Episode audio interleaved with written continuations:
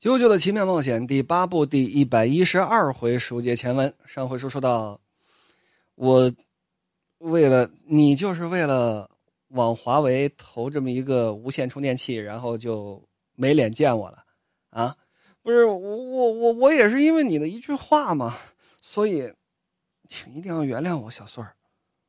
我不管是想到无线充电器，还是躲着你，其实都是。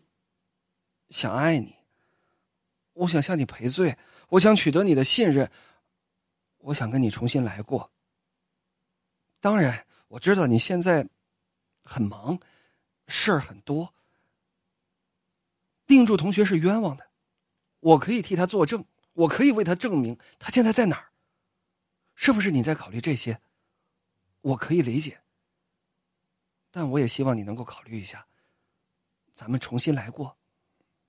回到月亮跟水星朝着英仙座的方向排成一列的关系，就像那个时候一样，好吗，小孙儿？我们曾经那么幸福，好吗？我，我，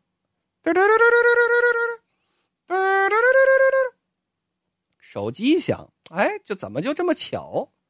嗯，那个透龙同学，不好意思，你等一下啊。后龙都跪地上了，就那么看着小四儿。小四儿一抬手，谁呀？佩斯利公园啊！佩斯利公园说谈啊，还这跟着渣男谈什么啊？差点就让人给忽悠了。当然了，啾啾也好不到哪儿去，是吧？找着了！哎，我跟你说，找着了啊！当然，佩斯利公园不会说话，我替他说的。佩斯利公园找到了窦贤礼的相关线索，是在一个超市的监控镜头当中出现的。他在几分钟之前跟一个超市里头买了东西，但是只有他一个人在，这是怎么回事呢？我必须要找到啾啾，必须要找到豆哥，这四天也不跟我联系，真是的。小孙儿，就见透龙又过来了。为了你，我会竭尽全力的帮忙，真的，我想帮你，我我我关心你。为了这件事情。我想再问问你，从医院咱们两个见到面之后，我就一直有这个疑问：你们是不是在找 TG 大学的院长先生啊？附属医院的院长。当时你这噔噔噔跑着想追上那个巴士，当时院长先生也坐在那个巴士上，没错吧？那个时候你们在 TG 大学附属医院到底做什么呀？我不能告诉你。这件事情跟透龙同学你没有关系，啊，说的也对。不过你要是想知道院长先生相关的消息的话，我知情。如果你想见他，我能帮上忙啊。我记得说着掏出手机来跟这儿划，应当还有几张跟他的合影吧？因为我在那儿打工啊，所以说呢，我跟他有合影。啊？康顺就没想想，一个普通的医院送床单的故宫，怎么就可能跟医院的院长合影？真的吗？那你让我看看好不好？哎，奇怪，怎么找不着呢？哦，在这儿，在这儿，这 不过不是跟我的合影。说着，这么一抬手，终于看到了院长的正脸，也没什么特别，就是一看，首先石头人是毫无疑问的。皮肤都已经半石化了，而且上面遍布着老人斑，戴了这么一个绅士的那种单片眼镜，是一个很高大的老人，眼睛啊二眸子金光四射，看着并不是八十九岁那种老态龙钟的样子。更重要的是，拿手推着这么一个轮椅，轮椅上坐着一位谁呀？少奶奶。这怎么回事？这是？与此同时，下雨了，就是啾啾被打成重伤的那场雨。下雨了，你别在外面看，咱上屋里头看去。不对，透龙同学，你怎么会有这张照片呢？院长的脸，而且跟他在一起的，是是少奶奶。为什么你会有这张照片？为什么？我偶尔碰到的呀。毕竟我在医院打工啊。医院打工，人家能让你照这个照片啊？啊，你。你别瞎加台词，人康 Sir 可没问这个啊。这个时候正好是院长要去进行相应的诊查，正好碰到了我。他说：“小伙子，帮我拍张纪念照吧。”我就给拍下来了。那你想，我给人家打工，我敢问什么呀？对不对？那个小孙儿，现在能跟我说了吧？你到底发生什么事儿了？我想帮你的忙啊！你们在 TG 大学到底干了什么呀？那个，我，我不能告诉你，至少现在不能。心中暗想：少奶奶被院长亲自做了检查，有可能。但是少奶奶早就认识院长吧？比认识宇半义要更早。少奶奶是，是杜王厅的名人呐。对呀，这种家族之间，他他他肯定认识，肯定有这一层关系。现在当务之急，我去问少奶奶就能知道相关的信息了。一定是因为某种原因，院长盯上了少奶奶，就像是宇半义为什么盯上少奶奶是一样的。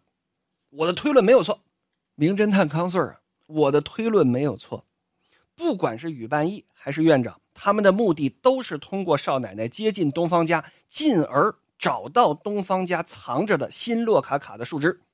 一定是因为这个，宇半义死了，没有人可以再做这件事情了。进过那实验室的一共四个，三个都已经被干掉了，只剩这院长了。所以院长必须亲自出马。我现在就得走。那个透龙同学。不好意思，你那辆面包车能不能开一下送一下我？我想请你带我去，去东方家。透龙跟着康 Sir 一起去了东方家，而此时东方家呢，我我我怎么了？东方剑的石化症马上就要犯了，而且呢，东方剑心理压力还特别的大。为什么自己的爸爸又杀了俩人？一个是那贞子姐，一个是英二郎。小孩啊，他过不了心里头这一关，谁都没有错，爸爸也没有错，我也没有错，错的是那个英二郎。但是为什么死人了？为什么？儿子跟这难受，少奶奶正好过来。小健，怎么了？哎呦，你没事吧，儿子？我没事啊。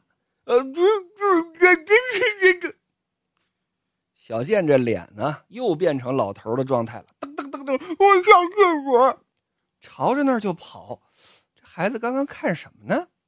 这报纸啊，给撂在沙发上。少奶奶拿起来了。哎呦，那胖娘们死了。都是杜王厅的富豪啊，彼此之间肯定认识。贞子死了，死在自家的游泳池里。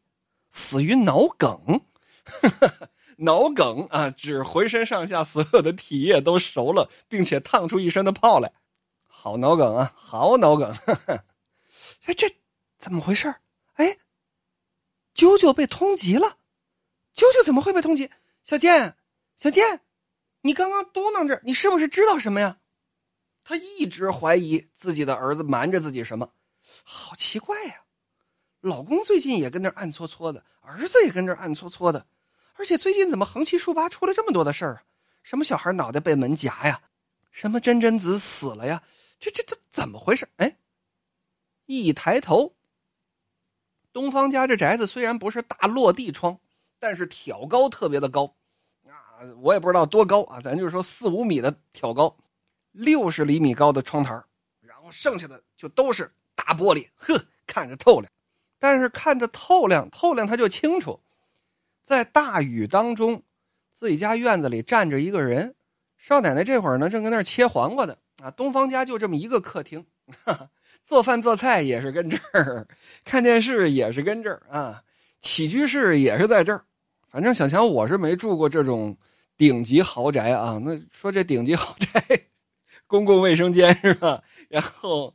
厨房跟客厅都在一块儿，厨房客厅在一块儿，我倒是能理解。可一般也都出现在比较小的美式家居当中吧，美式的建筑风格当中吧。就像这么大的大宅子，不至于的吧？反正我穷啊，反正这辈子是没机会体验到了。这些不去吐槽了。少奶奶跟这切着黄瓜，一扭头，哎，东方院长，他站我们家院里干嘛呀？这这来也不是不行，怎么不打个招呼啊？我想起来了，我儿子那那同学脑袋被门挤了的时候，他也在现场。不对，这这这事儿联系起来，好像前两天也来过，在一本松那儿站着来着。他为什么来过？咔嚓！正因为少奶奶动了这个想法，想要探究有关这院长的信息，院长的替身发动了。少奶奶这菜刀抬起来，咔，直接把自己食指和无名指的手指头的第一节给切下来了。嚯，好快的刀啊！疼啊，那能不疼吗？嗷嗷一声就叫出来了。哎，怎么回事？哎呦，这疼啊！把菜刀往旁边这么一甩，嘡，菜刀。打翻了这么一瓶橄榄油，这橄榄油啊盖儿还没拧紧，往旁边这么一倒，死神来了，那味儿来了啊！往旁边这么一倒，吨吨吨吨吨，流了一锅台的油，这油正好流到旁边正在煮咖喱这锅里头，呼一下，这锅可就起来了，咕噜噜噜噜噜噜，砰！这锅往下这么一倒，这锅盖高压锅，不知道啊，也不知道哪来的这么大的劲儿，腾的一下。这锅盖跟个炮弹似的，朝着少奶奶可就打过来了。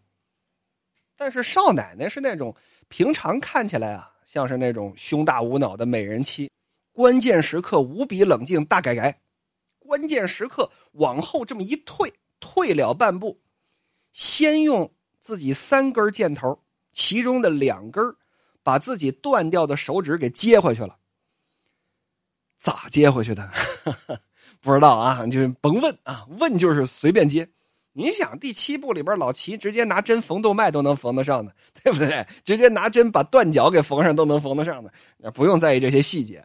觉得这可恨？你看看《生化危机七》和《生化危机八》啊，那伊森对吧？浇点洗手液，哎，什么伤都能好。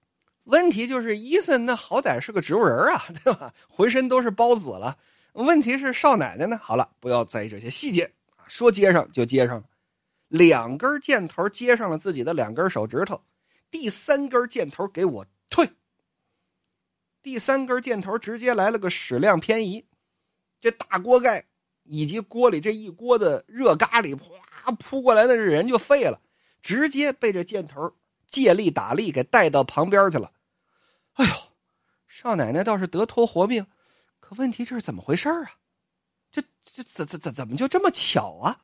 这其中一定有什么莫名其妙的力量联系在一起，而整这会儿，就见自己这儿子吓得 又打角落里出来了。妈，刚刚怎么了？哎呦，宝贝儿，没事啊！我听到好大，怎么呢？这咖喱崩了一屋子，崩到这天花板上，有打天花板上滴下来一滴咖喱，正好滴在小健这鼻子上。砰！当时就把小健的脸给砸一洞。小健刚喊了这么一声，就见小健有打自己被砸穿的这个地方发生了变异，身上长了这么两三根菱形的大石刺儿。没错，小健的石化病正式发作了。怎怎么会这样？小健，小健！这难道跟那院长有关系吗？院，再看院子里头，那院长不见了。妈，小健还能说话，但是身上好家伙滋出来三五个大石刺儿了。妈，谁在吗？我在这儿呢，妈在这儿呢，孩子，妈在这儿呢，没事啊。我已经撑不下去了，我的病发作了，我。到日子了，这个石刺儿除了我自己的石化之外，还融合了我替身暴走之后的样子。